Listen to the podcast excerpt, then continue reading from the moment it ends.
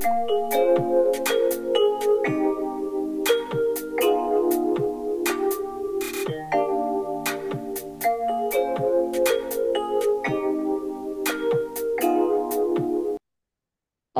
mi nombre es Sofía Hidalgo, su anfitriona para este podcast y bienvenidos a Beyond Our Teen Minds. El día de hoy me encuentro con Cristina Bernal, que es un nutricionista, y vamos a hablar juntas sobre el tema de la nutrición de la, de la adolescencia.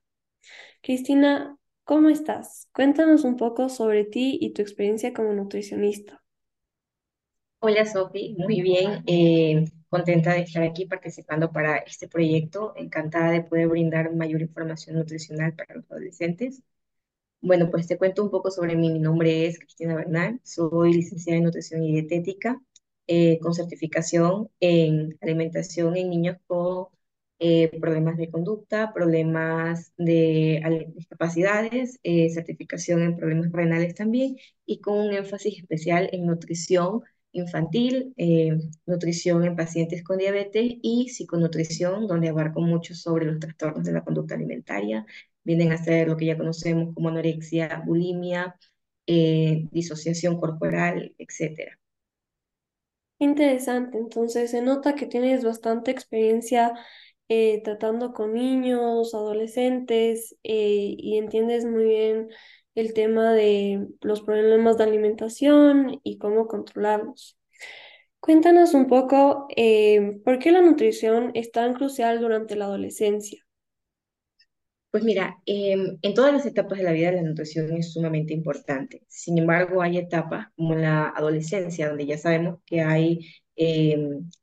etapas donde empieza a haber mayor crecimiento, empieza a haber descargas hormonales, en las que la alimentación juega un papel muy importante, tanto para como el, el adolescente va a empezar a percibirse ante sí mismo y ante el mundo, como para los requerimientos nutricionales que lleva este periodo. Comprendemos que la adolescencia tiene varios, eh, varias etapas y en cada etapa es súper importante ir adaptando una alimentación importante, ya sea una alimentación balanceada, porque esto es importante ya que los requerimientos nutricionales no solamente se van a ver fijos como en un adulto, donde vemos que dependiendo, bueno, el estado de salud, el IMC que tenga y las condiciones fisiopatológicas, el estado de salud en sí, el, el, lugar donde se encuentra este paciente adulto, vamos a ver que va a tener tales requerimientos. En esta etapa vemos que dependiendo si la adolescencia ya ha empezado como tal, si tenemos un periodo de adolescencia tardío, un periodo medio, un periodo de preadolescencia o una adolescencia precoz, pues vamos a ver requerimientos nutricionales que van a ir variando. También depende del estado de la pubertad, si ya ha iniciado, si va un poco retrasado, si en el caso de las nenas, pues ya ha empezado también eh, con el tema de la menstruación, que es un tema muy importante aprender que la nutrición juega un papel eh, clave en esta parte, ya que dependiendo de nuestro ciclo hormonal, también eh, podemos alimentarnos de cierta forma para que al momento de llegar nuestro periodo menstrual, y sobre todo esto va en las niñas cuando están empezando su periodo menstrual, tienden a tener muchos cólicos, mucho malestar, y una alimentación adecuada pues eh, va a impedir que esto se manifieste de esta forma. Igualmente, hay eh, condiciones fisiopatológicas y tener en cuenta que no solamente la edad eh, biológica o la edad cronológica se debe tomar en cuenta, sino que ambos puntos. De pronto vemos eh, niños que están volviéndose adolescentes muy, a muy temprana edad, que empiezan a tener la pubertad a muy temprana edad y aquí vemos que tanto su edad cronológica como edad biológica empieza a acelerarse y por tanto sus demandas nutricionales también, porque como sabemos en la adolescencia es la etapa en la que tenemos nuestro estirón, como lo conocemos, donde empezamos a, a crecer un poco más, nuestros cambios físicos también empiezan a, a notarse y por ende, de que nuestro cuerpo tiene este eh, crecimiento acelerado, empiezan a haber demandas nutricionales más amplias. Claro, entonces lo que tú dices es que em, la nutrición es crucial también dependiendo de la persona, qué edad eh, la pubertad llega y dependiendo también si es que es chica o chico. Em, hablando de esto de que es diferente para cada persona, dependiendo de qué edad le llega la pubertad, ¿qué nutrientes piensas que son los más importantes eh, que una adolescente, o sea, que una persona debería eh, tener y considerar en su alimentación cada día eh, para tener una pubertad saludable? Bueno, mira, con nutrientes te puedo decir que básicamente todos los nutrientes son importantes. Sin embargo, en ciertas etapas y bajo ciertas condiciones, algunos juegan un papel más importante que otros. Por ejemplo, si hablamos de un adolescente que tiene un crecimiento normal hasta la fecha en que empieza su adolescencia, que no ha tenido problemas de salud muy graves, pues una alimentación sana, variada, donde veamos eh, proteínas, carnes magras, donde veamos eh, carbohidratos que sean balanceados, que sean carbohidratos complejos, como por ejemplo alimentos integrales, eh, carbohidratos como lentejas. Entonces son súper importantes. Vamos a indicar, por ejemplo, como te citaba el ejemplo en las mujeres, como vemos que empiezan con el tema de la menstruación, vienen pérdidas sanguíneas y es importante ahí potenciar el consumo de, bueno, todos los nutrientes, como te digo, frutas, verduras, porque aportan vitaminas y minerales, pero potenciar un poco más el consumo en este periodo de tiempo, potenciar un poco más el consumo de proteínas, asimismo de frutos secos o pescados porque aportan omega y el omega eh, ayuda mucho en los temas eh, menstruales a disminuir eh, la frecuencia, la cantidad o el dolor en los ya que aportan folatos y aportan vitamina B12. En los niños vemos que empiezan a haber también cambios súper importantes en su cuerpo y en la formación de masa muscular. Vemos que todo su cuerpo eh, toma un, un, un, estado distinto, una formación distinta. Entonces es importante aquí eh, potenciar que coman alimentos más saludables, es decir, disminuir la cantidad de alimentos que son altamente procesados, disminuir, bueno, y esto aplica tanto en hombres y mujeres, pero eh, en el énfasis en ellos porque empiezan a ver, muchas veces empiezan a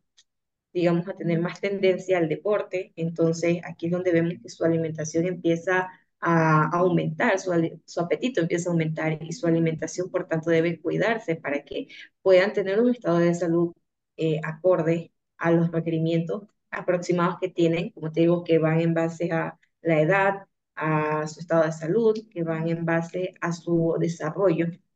Entonces, decir que hay un nutriente más importante que otro, no, pero sí en cada etapa, pues sí, a veces se potencia el consumo de algunos nutrientes por encima de otros. Claro, y como tú dijiste, igual en cada caso es diferente, por ejemplo, si es que ya comienzan con la menstruación o, por ejemplo, si es que una persona es más deportista. Eh, tú, en este tipo de diferentes casos, ¿cuáles son los errores más comunes que observas en la alimentación de los adolescentes? ¿Qué piensas? Eh, que deberían hacer los adolescentes para mantener una alimentación balanceada, una alimentación sana? Bueno, eh, podría decirte dos cosas súper importantes en este periodo, que es eh, que nuestra alimentación no solo empieza desde la adolescencia, sino nuestra forma de relacionarnos con la comida como tal empieza desde nuestra infancia. Entonces, en esta primera etapa, cuando no se crean hábitos alimenticios adecuados, y hay una malnutrición, ya sea por déficit o por exceso, vemos que esos periodos suelen mantenerse en la adolescencia y cuando llegan a este punto de la adolescencia, donde vamos a ver el otro factor importante, que es el acceso que tenemos como adolescentes a múltiples medios, en donde empezamos a tener una comprensión corporal eh, a veces un poco disociada, a veces un poco idealizada, es decir, tenemos acceso a a redes sociales muchísimo y vemos gente que promociona estados de salud, eh, así porque es, siguen, eh, que sigan esa dieta que ellos consumen, empiezan a hablar sobre alimentación cuando no tienen una formación de lo, mi de, de lo mismo, o sea, no son personal de salud capacitado realmente, simplemente es información que han encontrado y la comparten.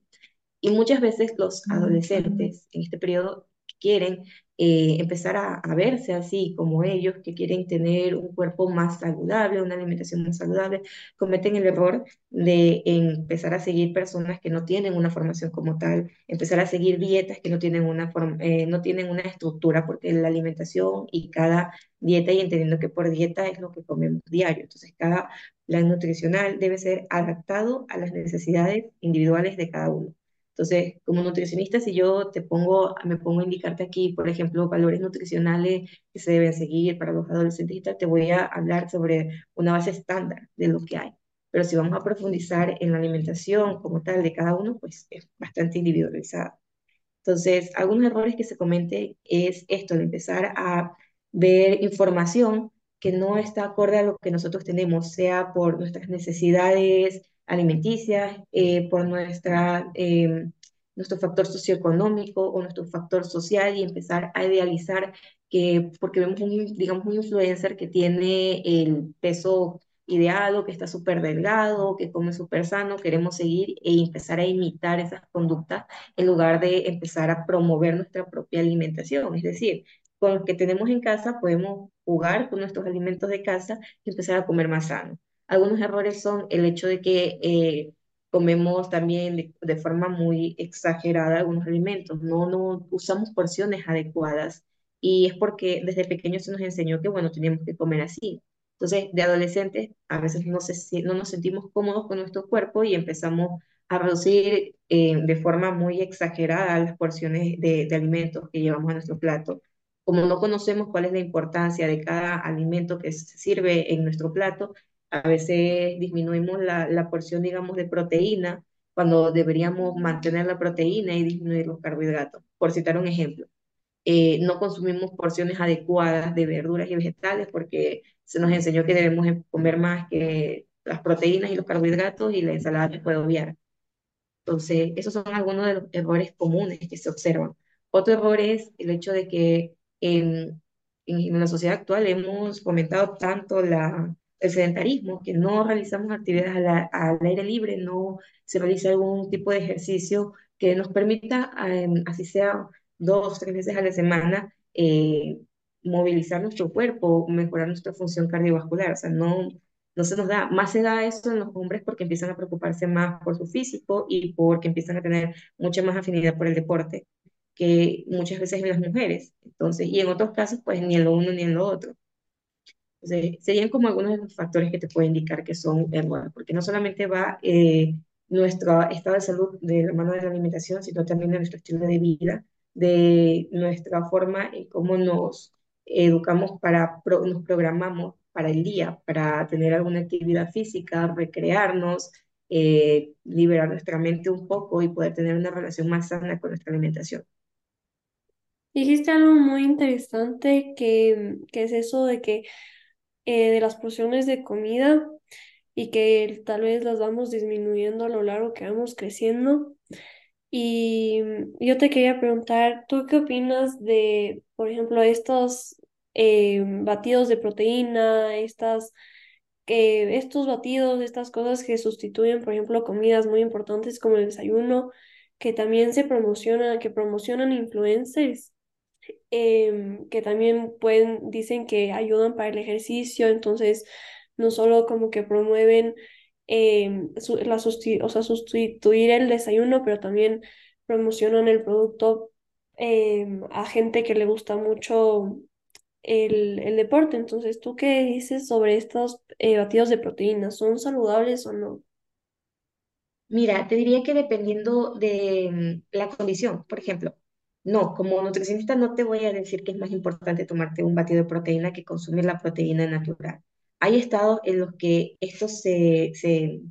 se diría, se recomienda porque la demanda energética que tiene la persona hace que tenga mucho, necesite mucho consumo de proteína. Por ejemplo, estamos hablando de un deportista de alto rendimiento. Entonces es una persona que esa proteína que ya viene cargada de algunos químicos añadidos, etcétera, que no es una proteína natural y que por lo tanto nuestro cuerpo no la va a poder procesar de forma igual que un alimento natural. Entonces puede empezar a acumular ciertos de estos componentes en el cuerpo y en lugar de tener un efecto beneficioso cuando no eres deportista pues, y no haces una actividad física regular o que eh, justifique que tengas que llegar a esto, pues puede ser perjudicial. Entonces siempre, siempre lo principal es la proteína natural. Ahora, ¿Cuándo es importante? Tomemos en cuenta que la adolescencia no es solamente un periodo en el que vamos a decir son los 18 años, no solamente de los 16 a los 18, comprende etapas mucho más pequeñas donde no es necesario todo eso. Entonces, a propósito de lo que dices, que muchas veces lo vemos en la televisión que lo promueve,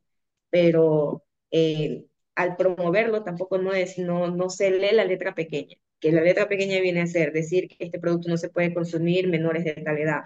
que contiene tales alimentos, que eh, ahí no te van a indicar ni tanto la persona que te lo va a vender, ni lo que la promociona, ni muchas, muchas veces en el etiquetado nutricional, cómo es el,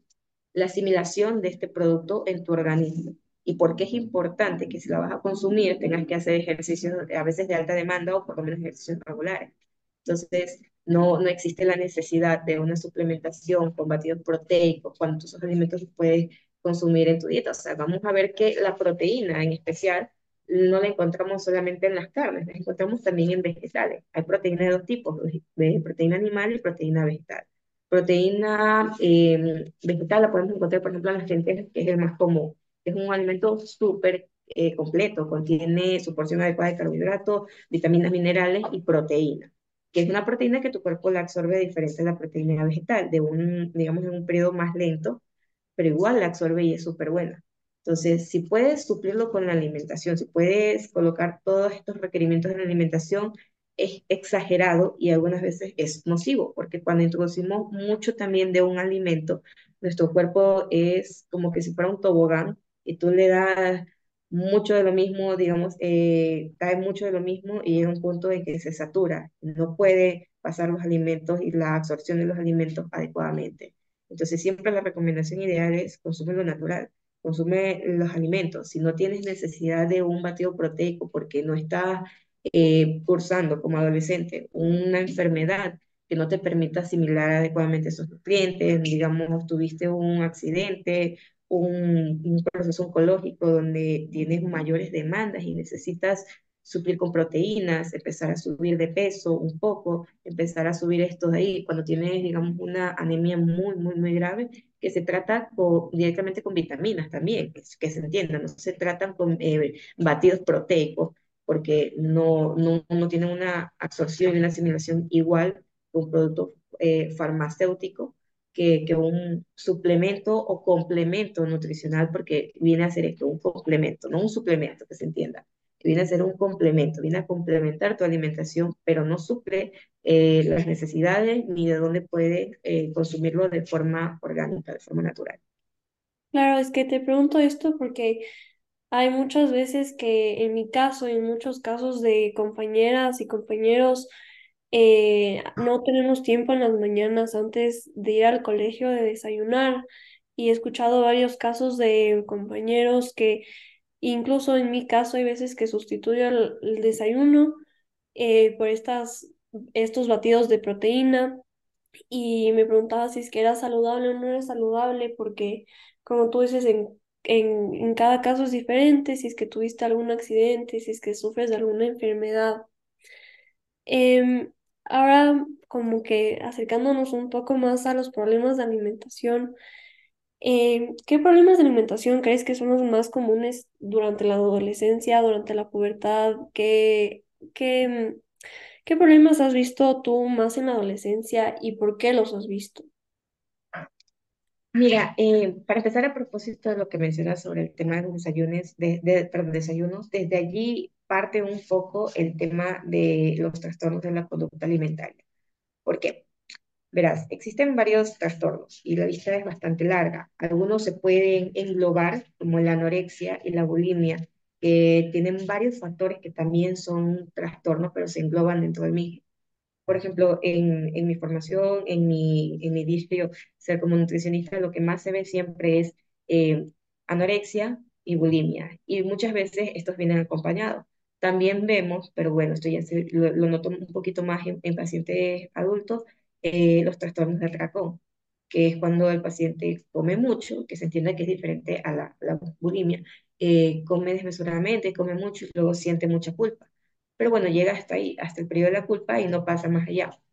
Entonces, partiendo de esto, vamos a recapitular un poquito. La anorexia es un estado de salud en donde hay mucha obsesión por la pérdida de peso poco saludable. Es decir, hay una pérdida excesiva de peso intencional, porque también puede existir otros problemas de anorexia, pero que ya vienen a ser directamente clínicos, porque te los eh, provoque, digamos, un medicamento que tomas o por como te mencioné, has tenido un problema de salud o, o algún, tuviste un accidente o algo estás en un periodo de, de, inanición, un periodo en el que no puedes alimentarte adecuadamente, entonces pues ahí vemos que también hay periodos de anorexia, porque hay una pérdida considerable de peso, pero por otros factores. Cuando hablamos de una anorexia nerviosa, estamos hablando de una pérdida de peso poco saludable intencional, en el que muchas veces empieza, y esto por eso es muy común en, en adolescentes, empieza con que quieren tener una, un estado de salud más saludable, quieren perder un poco de peso, porque de pronto están condicionados desde pequeñito a que están pasados de peso, escuchan comentarios desde grande, eh, compañeros, amigos, familiares, pareja, que hacen comentarios que no nos hieren muchas veces sobre nuestro cuerpo. Entonces, desde ahí empieza nuestro, nuestro pensar obsesivo de que necesito bajar de peso. Y hablando de bajar porque es el trastorno más común, aunque también existen eh, trastornos en los que la persona se siente muy incómoda con tener muy bajo peso y busca de toda forma posible subir de peso. Pero volviendo al tema de la anorexia, entonces vemos que hay estos factores psicológicos que condicionan a la persona a querer tener un estado de salud que, que, que, que sea más saludable y empiezan al principio cuando empiezan a tener los resultados deseados, empiezan a, a mantenerlos y a, y a fomentar y a seguir y a insistir en lo mismo para no perder ese peso que han alcanzado, que han logrado disminuir y ahí empieza un poco más la obsesión. Entonces se vuelve más restrictiva su dieta, se vuelve, eh, aportan menos calorías, aportan menos comidas, empiezan a tener más eh, eh, percepción errónea de su cuerpo, o sea, empiezan a verse, digamos, lo que conocemos típicamente. El espejo me dice que estoy gorda, entonces, eh, por muy delgados que estén, empiezan a darse cuenta de que eso no es suficiente para ellos y quieren más. Ahora, partiendo de que empezaron eh, con un, a una pérdida de peso, eh, digamos, en su, en su mente ideal. Cuando esa pérdida de peso que ellos se han puesto como objetivo no se logra en el periodo que quieren, la obsesión se vuelve más grande y empiezan a haber más restricciones calóricas y empiezan a haber eh, mayores consecuencias a largo plazo, porque se buscan obsesivamente perder ese peso como sea, y cuando lo logran, se obsesionan mucho más y empiezan a disminuir tanto al punto que llegan a no comer por varios días, a mantenerse solo con agua y en algunos casos muy graves, a no querer consumir ni agua por el hecho de que eso vaya a subir de peso. Eh, han habido pacientes, hay, y, y, citando, mira, justamente hace un par de meses salió eh, una entrevista con esta cantante súper famosa, Anaí, en el que ella mencionó que ella sufrió de, este, de esta enfermedad y que, o sea, su condicionamiento mental era tan grande que pensaba que incluso cuando ella llegó al punto máximo de ponerse más mal y la internaron y le pusieron sueros y todo, pues sentía que eh, los sueros le iban a hacer subir de peso y se quitaba las vidas. Entonces, es un condicionamiento mental muy grande y el, y el hecho de que, como te digo, estamos eh, expuestos ahora a muchas cosas, sobre todo los adolescentes, a ver estándares de salud, de belleza, eh, que no son reales, realmente no son reales lo que vemos en redes sociales. Claro, un obsesiona mucho. montón de estos estándares eh, son vistos en las redes sociales o si no, también he, he visto casos y desde mi experiencia propia que te comparas mucho con compañeros o amigos y te, Claro. los estándares de belleza se hacen más chiquitos y más estrictos.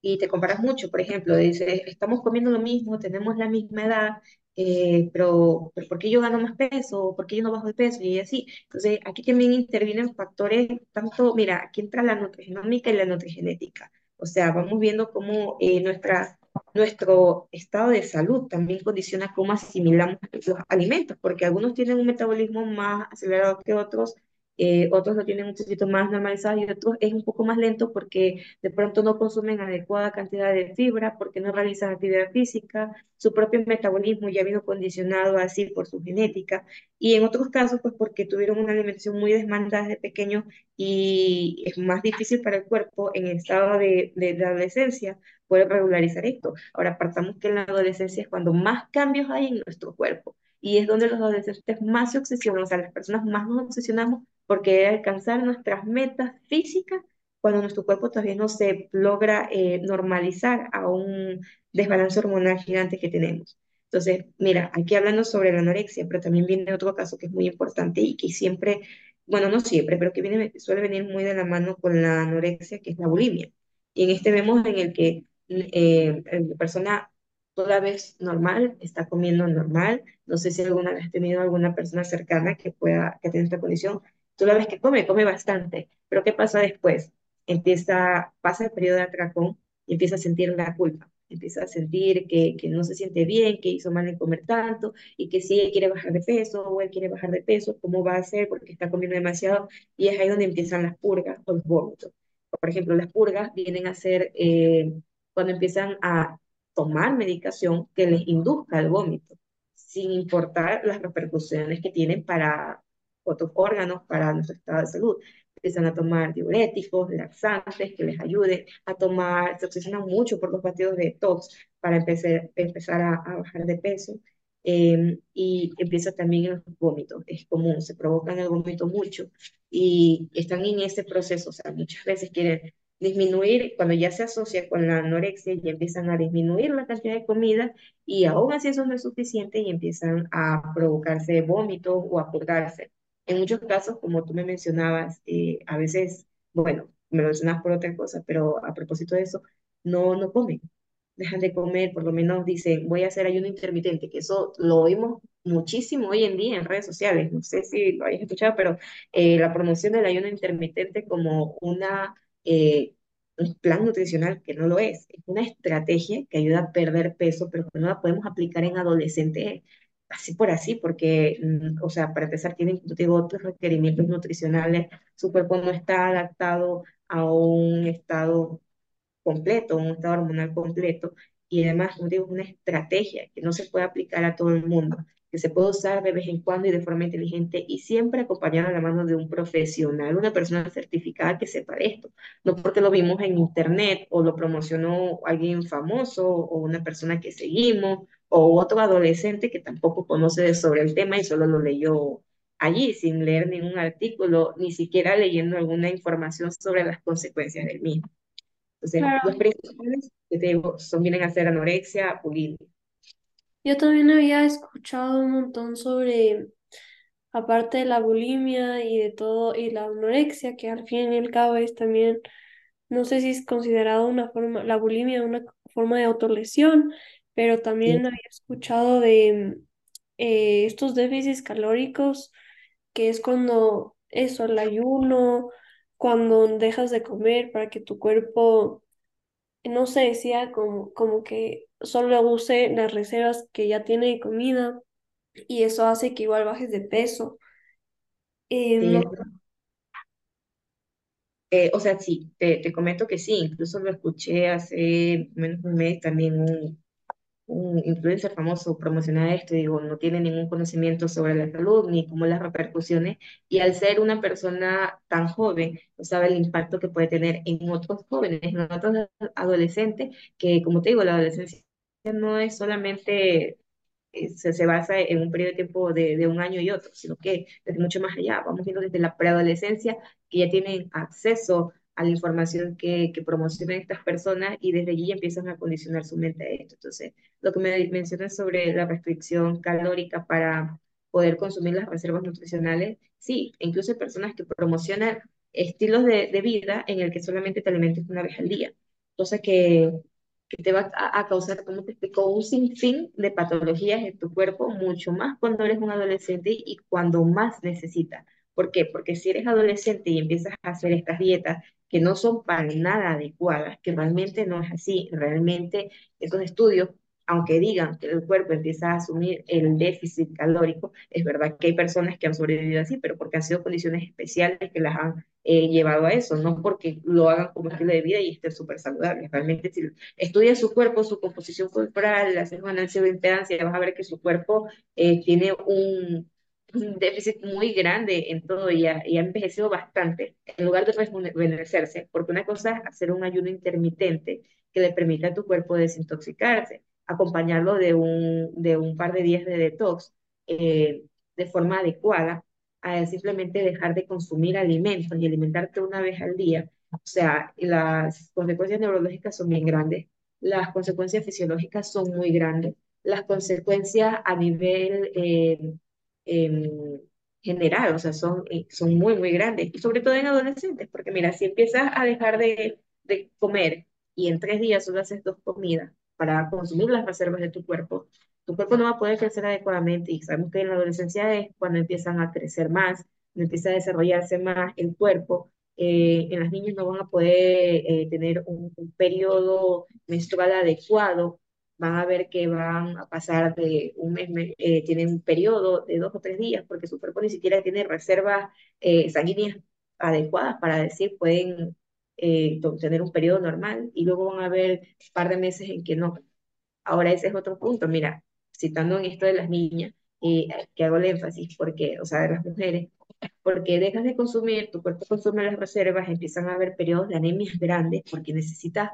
alimentación y no la consigues de ningún cuerpo más que de las reservas de tu cuerpo. cuerpo. Entonces llega un punto en que tu cuerpo dice, pero ya no tengo, ¿de dónde más? Claro, Y ya no,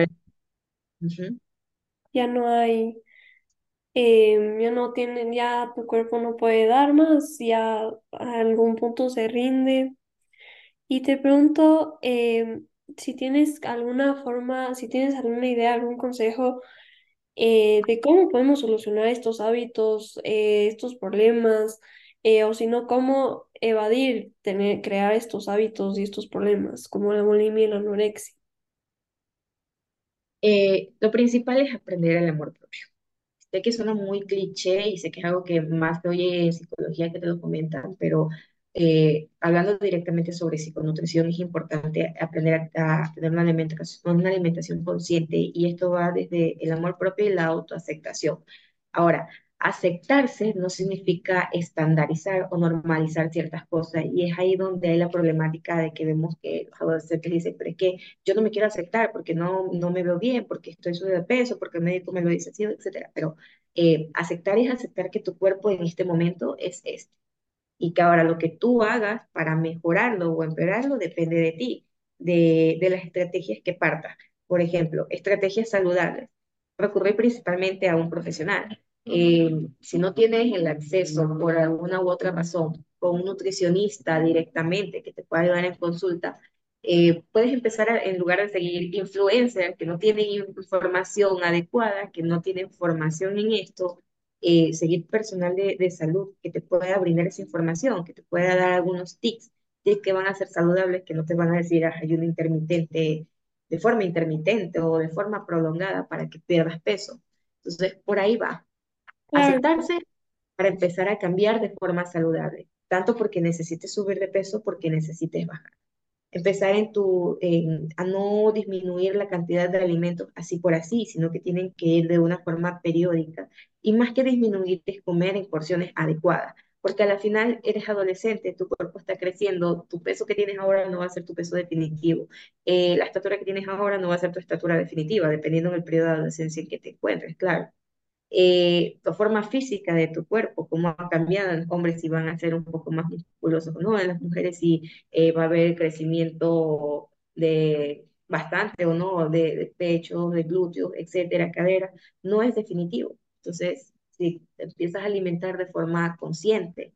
siendo partícipe de todo, o sea, todo el enfoque lo que lleva a la alimentación y la nutrición, no solamente de los alimentos que llevas a tu plato, sino que dónde los consumiste, eh, cuál, cuál es la cantidad que consumiste, cómo se prepararon, que eso también varía mucho, o sea, por más que compres los alimentos más saludables y más orgánicos que encuentres, si no les das una preparación adecuada, tampoco van a ser eh,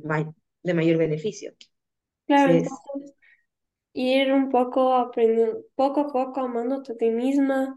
em, como que entender que está, con que estés sana, eso es lo importante. Y claro, ver la importancia de tu alimentación, en verdad, ver más allá de lo físico, sino también del qué es lo que estás consumiendo, de lo que está entrando a tu cuerpo y si es algo sano o no.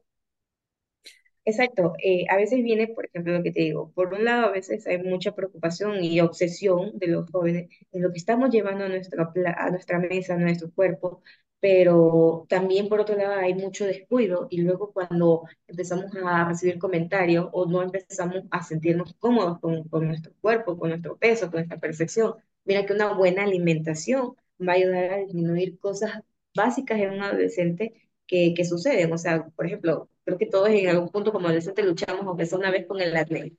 Entonces, una alimentación adecuada, una alimentación rica en omega, va a hacer que eso no suceda o desaparezca.